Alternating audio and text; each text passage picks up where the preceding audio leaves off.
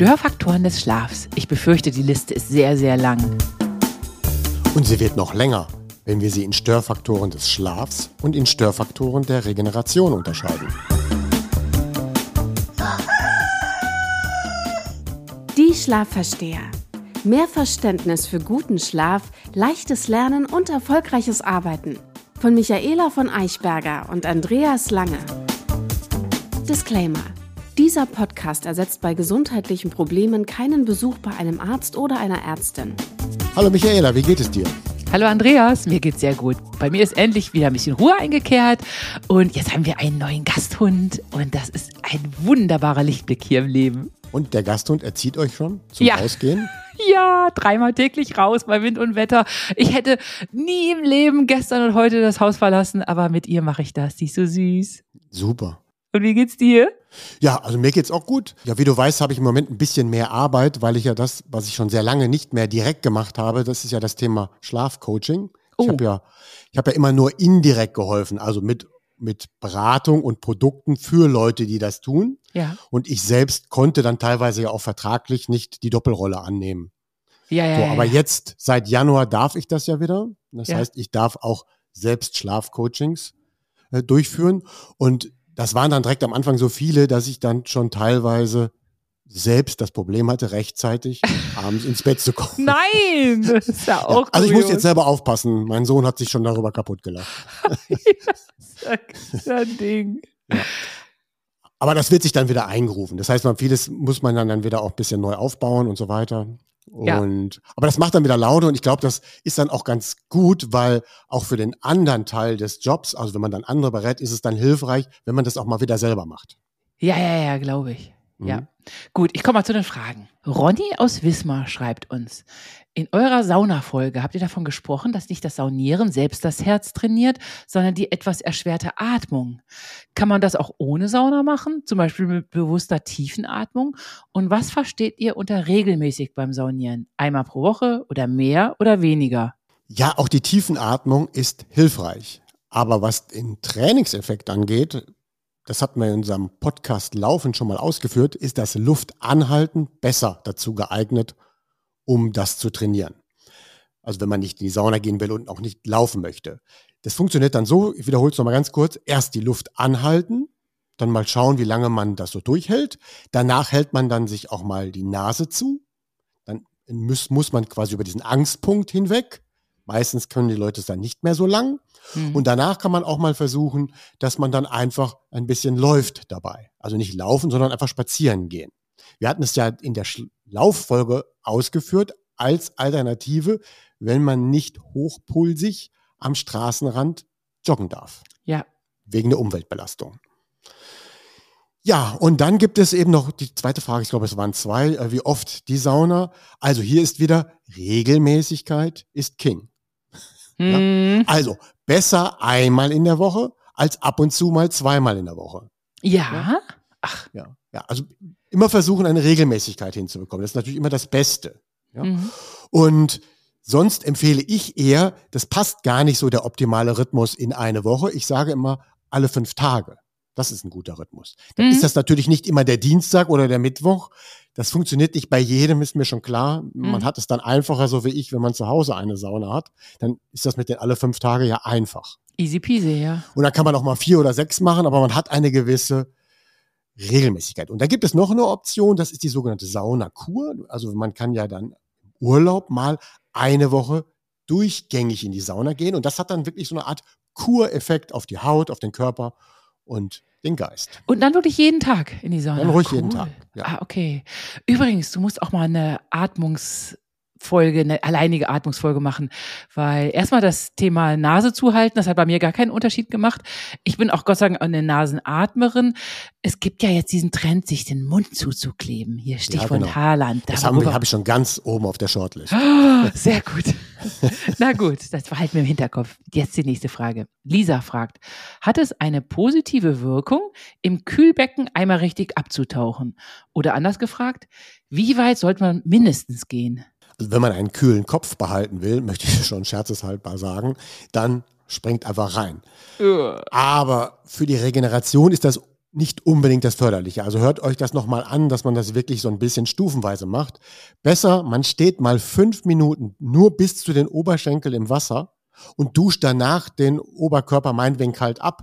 Das hat mehr Effekt als ein Sprung ins Wasser und wieder raus. Mhm. Ja, dieses Schockabkühlen ist nicht unbedingt Regeneration. Es ist vielleicht abhärten, könnte man es dann so Ja. nennen. Aber es dient nicht der Regeneration. Für die Regeneration brauche ich eine längere Verweilzeit auch mal im Wasser. Ist gestern was krasses beim, als ich mit Isra, mit unserer Hündin an der Itz spazieren gehen war. Da haben doch Leute in der eiskalten Itz gebadet. Krass. Und ich so, was machen Sie denn da? Ja, wir machen Eisbaden. Das ist so perfekt und so wunderschön. Ich so, mein Riesenrespekt. Ja, das ist dann ja nochmal eine ganz spezielle Form, da wenn man quasi nur das Eisbaden in den Vordergrund stellt und nicht nach einer Sauna. Ja. Und da weiß man aber auch, die machen in der Regel auch keinen Kopfsprung. Nein. Häufig geht man mit einer Badehose hinein, hat aber oben auf dem Kopf eine Mütze, damit der Ja. Kopf nicht auskühlt. Stimmt, hatten beide, ja. Genau. Und das erklärt dann auch nochmal an einem zweiten Punkt, dass es nicht unbedingt der Kopfsprung oder das Unterwasser das A und O ist. Es gibt dann ja so zwei, drei Stufen, wenn man ins Wasser geht. Vielleicht ergänzt sich das noch. Das eine ist ja wirklich die Stufe bis zum Herz. Mhm. Ne? So. Danach kann man sich überwinden, dass man auch das Herz unter Wasser hat unter dem Ja. kalten Wasser. Und dann ist die nächste Stufe, dass die Schulter noch draußen bleibt. Ja. Ja, so. Und bis dahin reicht es dann eigentlich. Ah, okay, ja gut. Also mir reicht meistens bis zu den Oberschenkeln und bis zum Herz, das ist wirklich viel Überwindung. Aber da, wenn das dann da ist, kann ich auch ganz untertauchen. Ja, da könnte man auch ganz untertauchen. Das Thema der Woche. Was versteht man unter Störfaktoren? Ich leite mal so ganz kurz nur ein.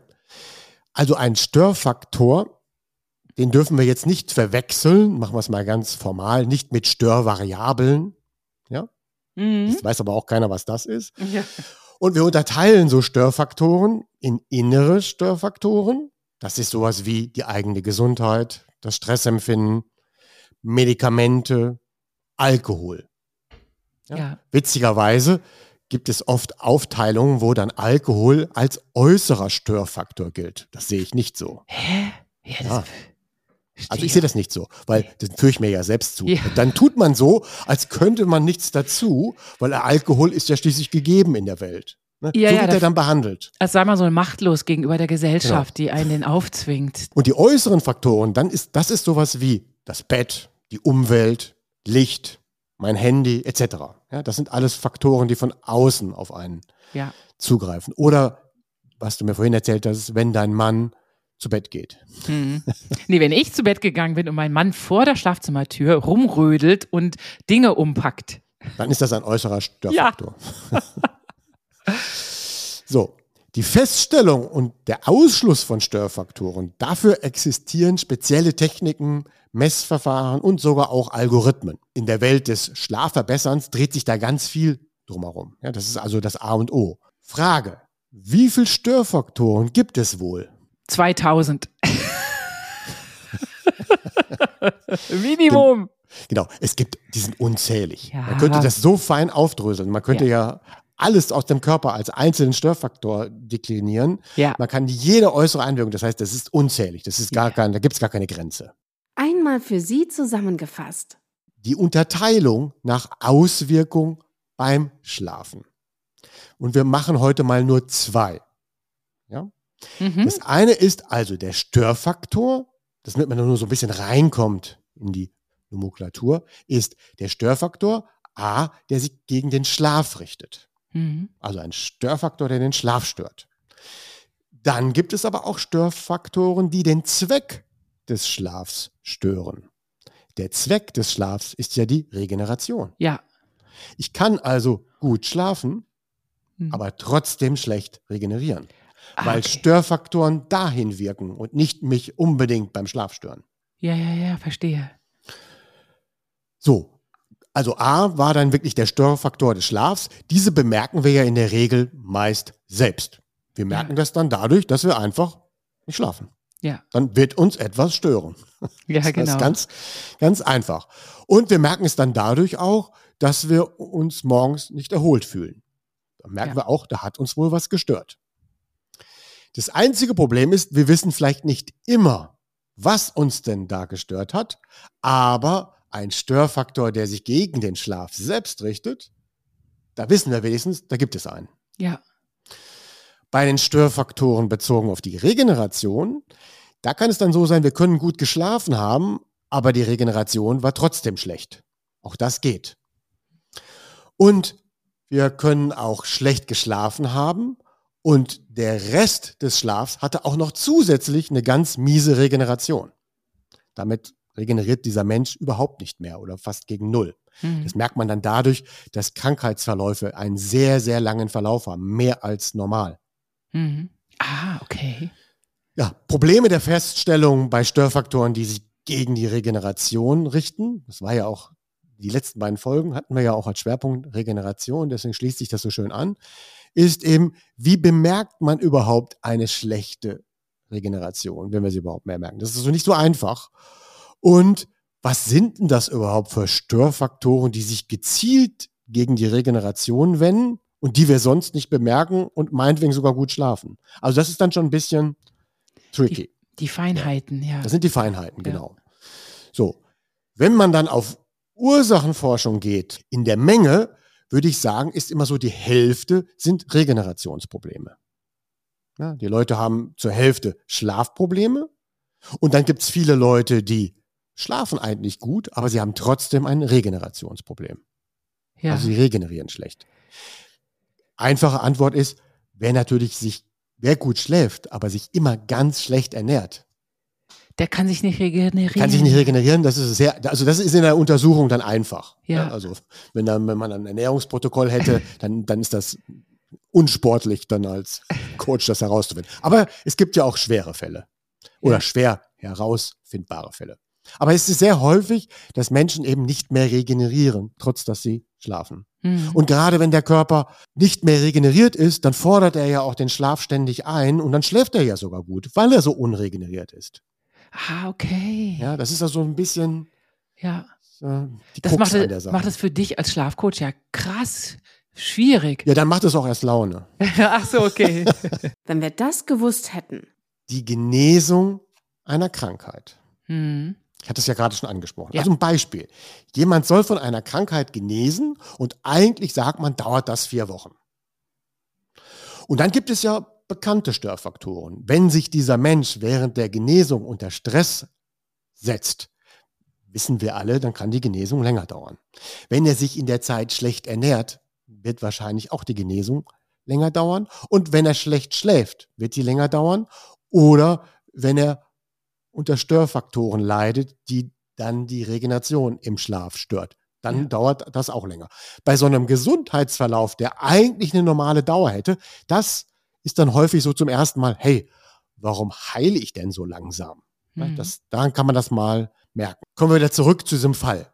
Jetzt schläft die Person sehr gut und auch sonst hält sich die Person an alle Maßnahmen. Mhm. Dann müsste man jetzt fragen, was ist denn jetzt der Grund? Ist die Therapie zum Beispiel schlecht? Mhm. Wenn man eine Therapie in Frage stellen will, weil man nicht in vier Wochen wieder gesund ist, muss man auch immer gucken, ist jetzt die Therapie daran schuld oder sind es die Störfaktoren, die dazu geführt haben? Mhm.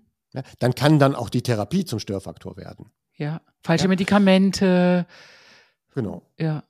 So, also wir, es lohnt sich ja dann erst, die Therapie in Frage zu stellen, wenn der, wenn der Klient quasi auch wirklich an sich an alles hält. Mhm. Ja, und wenn er sich an alles hält, dann kann man die Therapie in Frage stellen. Aber sehr häufig sind die Therapien gar nicht so schlecht, sondern es sind die ganzen Störfaktoren, weil er sich unter Stress setzt, weil er sich schlecht ernährt oder schlecht schläft. Das beschäftigt alle. Was können wir denn tun und wie geht man denn da so vor bei Störfaktoren? Nur so das Mini einmal eins. Mhm. Ja? Also bei einem Störfaktor, den müssen wir erkennen.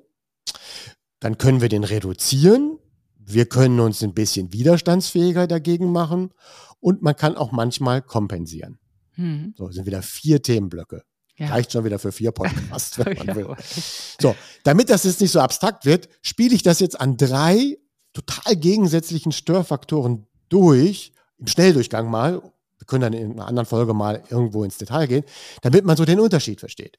Und die drei wären zum Beispiel Schall. Das ist ein sehr offensichtlicher Störfaktor. Ja. Dann gibt es die hochfrequente Strahlung.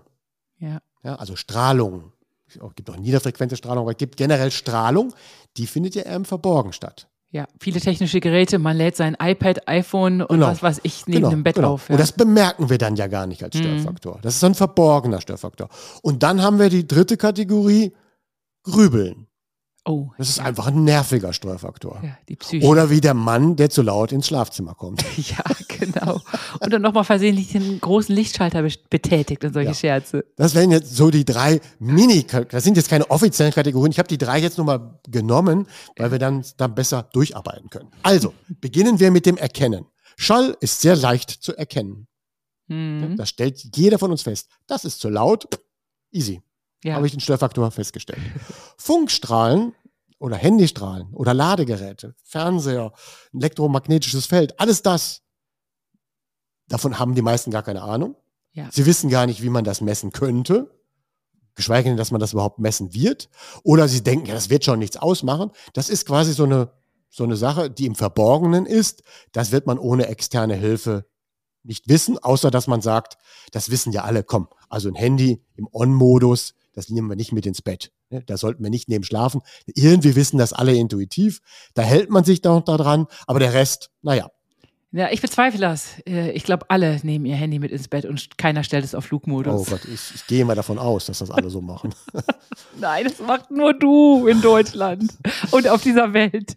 Ja. Aber du wolltest zum Grübeln. Genau, dann wollte ich zum Grübeln. Grübeln ist ja auch leicht zu erkennen, weil es so nervt. Mhm. Jetzt kommen wir zum Reduzieren. Wie reduzieren wir den Schall? Oropax in die Ohren. So mache ich das. Ja. Genau, Fenster zu, ja. Hausdämmen. Mhm. Dem Mann Schweigegelübde auferlegen. Genau, alles super, ist auch manchmal schwer, aber das kriegen wir ja noch ganz gut in den Griff. Mhm. Dann das Thema gerade mit dem Handy. Gut, das wäre dann Disziplin, das mal auszumachen. Ja, mal einfach oder- auf Flugmodus. Podcast oder- zum Beispiel kann man ja vorausladen und trotzdem Genau. das Handy auf Flugmodus und dann zum Podcast einschlafen. Genau. Also das eigene Handy kann man ja sehr leicht reduzieren, Ja, aber von außen kommt ja trotzdem die Funkstrahlung ins Haus. ja. Und die kriege ich dann ja nicht dadurch reduziert, nur weil ich das Handy ausmache. Mhm. Ja, aber es wird trotzdem weniger, wenn ich das Handy ausmache. So, wie das dann wieder geht, das ist wieder schwierig. Das ist dieser verborgene Bereich der Techniken, den die meisten nicht kennen, den man auch manchmal anwenden muss, damit es eben nicht zu diesen Störungen bei der Regeneration kommt. Ja. Dann Grübeln. Wie reduziert man den Grübeln? Meditation tagsüber kann ich nur empfehlen. Ja, das wäre dann schon eigentlich schon die nächste Phase. Wie wird man da widerstandsfähig? Wir sind jetzt einfach beim Reduzieren. Weißt du, wie man das reduziert? Man macht es einfach weniger. Ja, genau. So habe ich das auch irgendwann mal reduziert. Einfach mal aufhören zu grübeln. Also wenn wir hier auf der ja. Kategorie sind reduzieren, dann muss ich es weniger. Ich weiß natürlich, das klappt nicht immer so. Ne? Ist Ja. nicht so gut wie mit dem Schall, wo wir ihn einfach leiser machen. Widerstandsfähiger gegen die Störfaktoren. Was können wir beim Schall tun, um widerstandsfähiger zu sein? Ja, also ich versuche ja ab und zu mal ohne Oropax zu schlafen, um einfach da ein bisschen abzuhärten. So ein bisschen gelingt mir das auch, aber äh, schaffe ich nicht immer, gebe ich Ja. zu. Das eine wäre natürlich Mentaltraining, dass man richtig tunnelt, dass man Ja. Ton ignorieren kann. Ja, Das wäre dann, dann werde ich widerstandsfähiger hier. Und wenn ich tiefer schlafe, mhm. ist mein Gehör während des Schlafs unempfindlicher. Je tiefer ich schlafe, je weniger höre ich. Ah, super. Ja. Deswegen kann man bei mir sagen, immer hier das Haus, man könnte das ganze Haus leer räumen. Hier könnte alles in der Nacht passieren, ich würde es nicht mitbekommen. Ohne Oropax. Mega. Ohne Oropax. Nee, Ja, nein, das klasse. brauche ich nicht. Das brauche ich Ja. nicht. Super. Widerstandsfähigkeit gegen Strahlungsbelastungen aller Art. Das subsumiere ich ja. ja. Es kann ja Mhm. hoch, niedrig frequent oder auch generell Strahlen sein. Da sage ich einfach mal, das geht nicht. Das geht gar nicht, ja. Strahlen sind negativ. Da brauchen wir uns nicht einreden, wir könnten irgendwie da widerstandsfähig gegen werden. Nein. Ja. Ich würde ja jetzt auch keiner sagen, ich trainiere Röntgenstrahlen. Nee, das geht nicht. Ja, ja, ja. Ja, also bei Strahlung würde ich immer sagen, weniger. Ja. Das ist ja bei Sonne auch. Ja. Ich meine, wir brauchen ja gewisses Licht, das haben wir ja gelernt. Wir wollen morgens und nachmittags ans Licht, aber zu viel ist nicht gut. Und wir können es nicht dadurch trainieren, indem wir uns da abhärten oder irgendetwas. Mhm. Gut, widerstandsfähiger gegen das Grübeln. Da kommt jetzt das, was du gerade gesagt hast. Meditieren, ja. Meditieren. Oder auch Sport am Tag. Ja. Und was mir auch geholfen hat, ist einfach Gedanken, die da kommen, aufschreiben, gnadenlos. Und dann kann man auch besser loslassen. Dann sagt man, da, ich habe es jetzt aufgeschrieben, darüber muss ich jetzt nicht mehr nachdenken. Genau, die Gedanken in das Abend zu Bett Gehbuch eintragen. Ja, genau. Ja. Da haben wir ja auch eine schöne Folge zugemacht. Das richtige Runterfahren am Abend. Ja. Und jetzt haben wir noch den letzten Block, kompensieren. Ja, das ist aber das, du bist doch gar nicht so ein Fan von kompensieren. Nee, aber wie könnte man denn Schall kompensieren? Ja, eben durch meine eben schon angesprochenen Oropax, oder? Nee, das ist ja nicht kompensieren. Das ist, äh, was Du, du hast den Schall ertragen und wie kriegen wir die, die Beschädigung denn wieder weg? Gu- Gute Frage. Also wenn dich der Schall genervt hat, Ja. dann hilft Ruhe am Tag. Ah, okay. Ja. Also wenn, wenn man ja darunter leidet, dass zu viel Töne, zu viel Rauschen, zu viel ähm, Umgebung immer da ist, dann hilft auch am Tag, sich mal der absoluten Ruhe auszusetzen. Und dieser Mhm. Genuss der Ruhe, der Erholung, hilft mir dann auch abends dabei, dass wenn da mal Schall auftritt, dass ich dann damit gelassener umgehen kann. mhm. Ja, dann kann man sagen, das ist so ein bisschen kompensieren. Aber wenn das Trommelfeld ja beschädigt worden ist, weil wir durch 2000 Disco-Besuche, das Ja. kriege ich nicht mehr kompensiert oder geheilt, schon klar. Ja.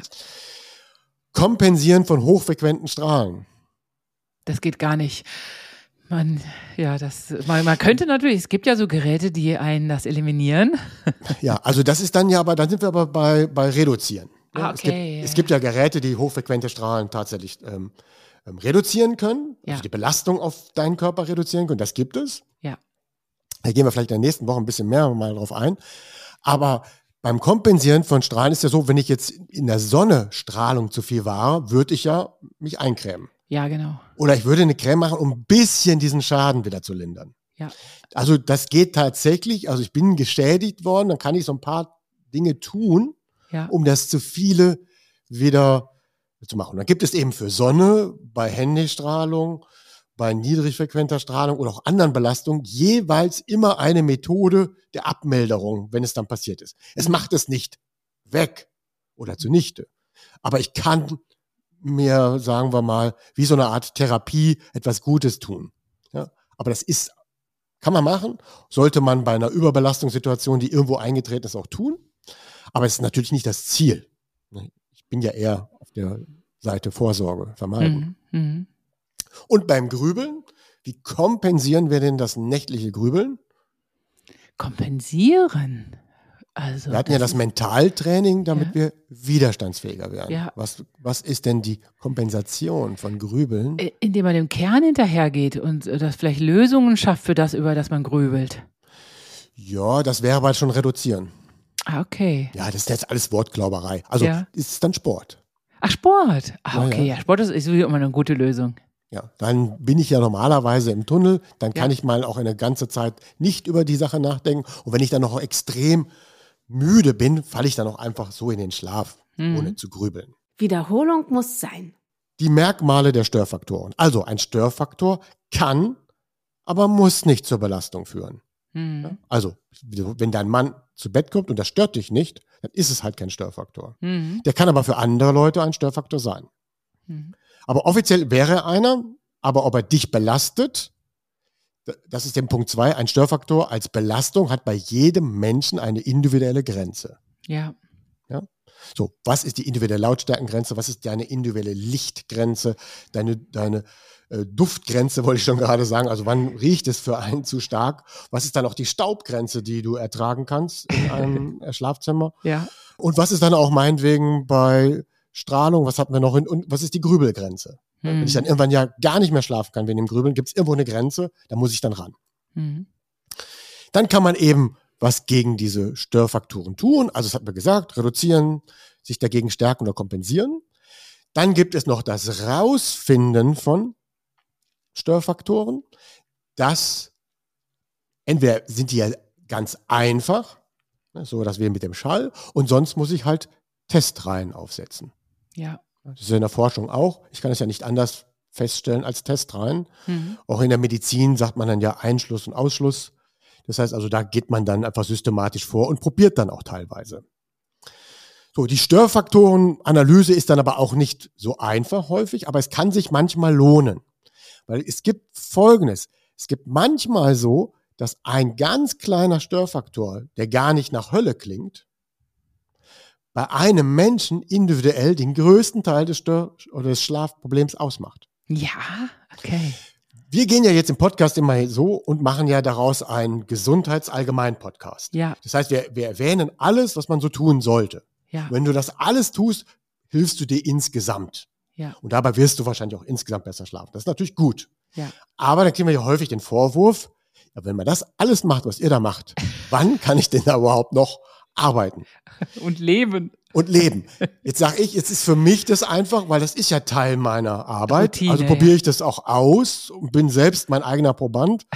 Dann ist das nicht so dramatisch. Aber ich, mir ist schon klar, dass alles, was wir erzählen, kann nicht jeder machen. So. Nein. Und jetzt gibt's dann eben, wenn ich aber zum Beispiel, das war eben, was ich sehr häufig machen musste, ist, wenn es einen gestressten Manager gibt, Ja, der nicht schläft, Ja. dann investiert der, genauso wie in seinem Unternehmen, das kleine Problem zu finden, was das alles auslöst.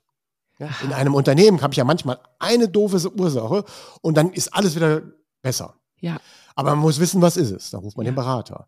Und bei dem Schlafen ist es ja das Gleiche. Ein Manager, der keine Zeit hat, der sagt, finde heraus, was mir am meisten hilft, weil ich kann deinen riesen Maßnahmenkatalog niemals durchführen. ja. So. Und dafür braucht man eben, deswegen habe ich das Wort jetzt mal so ein bisschen eingeführt, diese Störfaktorenanalyse. Aha, okay. Ja. Und wie geht denn derjenige dann vor? Der macht ja erstmal eine Liste, was er isst, was er, was er macht, wie viele E-Mails er liest. der, der bekommt aufwendige Testinstrumente mit nach Ja. Hause. Also Ja. der kriegt aufwendige Testinstrumente, die alles Mögliche messen. ja, äh, mehr als was man sonst so zu Hause misst. Und gleichzeitig kriegt er ein Testprotokoll, was er durchzuführen hat. ja, Also er muss gewisse Dinge machen und nicht machen und dabei messen wir dann ja. ja, Und wenn man dann das 14 Tage gemacht hat, siehst du, wenn er das tut und dieses tut und das nicht tut, wie wirkt sich das dann immer aus? ja. So, und dann hast du danach ein Bild. Mhm. mhm. Ja. So, und dann weiß man, was bei ihm am stärksten wird. Dann machen diese Leute auch meistens nicht alles, was gesund ist, sondern sie wollen dann wirklich nur das tun, Ja. Damit dieses Schlafproblem erstmal gelöst ist. Eine kleine das ist dann noch kein ja. Gesundheitsbewusstsein. Ja. Sie wollen weiterhin ihren Champagner trinken und Ja, nein, ich hab, wir haben auch immer wieder die dann gesagt, du kannst mir alles nehmen, alles, aber nicht den Alkohol. oh, oh, oh, oh, oh. Ja, den erwähne ich jetzt nochmal. Nee. Unser Tipp der Woche. Mein Takeaway für heute. Eliminiert zuerst die offensichtlichen Störfaktoren wie Alkohol, zu viel Schall und zu viel Licht im Schlafzimmer. Ich habe dieses jetzt mal als drei Beispiele genommen. Ja. Wir haben ja alle Knallerbeispiele ja schon in unseren Folgen genannt. Ja. Und erst danach lohnt es sich überhaupt zu überprüfen, ob ich denn sensibel auf Störfaktoren bin. Ja, ja, ja. Weil wenn ich die Killersachen nicht mache, Ja. dann lohnt sich auch keine Analyse und keine Beschäftigung damit. Das Ja, heißt genau. also, ich mache ja auch nicht eine Therapie mit irgendeinem Medikament, wenn ich dabei weiter Alkohol trinke. Ja, Das macht ja keinen Sinn. Stimmt. Ja, und so, und, und so, so macht dann eben auch keine Testreihe und kein Selbsttest und keine Smartwatch, mit der ich den Schlaf tracke, Sinn, wenn ich die offensichtlichsten Störfaktoren nicht eliminiere. Weil erst, wenn die Megastörfaktoren mal weg sind, Ja. dann kann ich ja ein Feingefühl dafür entwickeln, was stört mich denn sonst noch. Weil es kann dann tatsächlich sogar sein, daraufhin wollte ich, dass nicht der Alkohol der größte Störfaktor in meiner Nacht ist. Oder auch nicht das Licht und nicht der Schall, sondern dass ein anderer Punkt mich stärker stört. Nur da komme ich nicht hin, wenn ich die offensichtlichen als Grundrauschen dalasse. Ja, ja, ja, natürlich. Es muss so ein paar Stützpfeiler geben, die müssen erstmal passen. Ja. Genau, also man muss ja erstmal so ein minimal cleanes Umfeld haben. Sonst Ja. wird ja auch keiner eine Untersuchung machen. Wenn man, du hattest ja letzte Woche, glaube ich, auch Blut abgenommen. Ja. Dann war ja auch klar, dann trinkt man ja am Tag vorher nicht ganz viel oder stoppt sich dann mal ganz viele Vitamine hinein, um dann am nächsten Tag vielleicht irgendwie das zu beeinflussen. Und da weiß man auch, da geht man nüchtern hin, isst vorher nicht, sonst macht ja der Test keinen Sinn. Ja, Und so ist es dann Sinn. eben auch mit den Störfaktoren. Ja. Gut. Für die nächste Woche habe ich nämlich dann ein Folgethema vorbereitet. Das kündige ich nämlich jetzt schon an, weil ich wollte es nämlich erst mit in diese Folge packen. Ja. Das heißt dann Störfelder. Ah, schön. Ja, ja. Wir beide sind da ja schon Auskenner und da freue ich mich schon drauf. In diesem Sinne, Ja. eine schöne Woche. Dir auch. Tschüss. Tschüss. Eine Produktion der VAL. Tonschnitt und unsere unermüdliche Gastgeberin Michaela von Eichberger. Redaktion und unser unnachgiebiger Experte Andreas Lange. Die Schlafversteher. Jede Woche neu und überall da, wo es Podcasts gibt.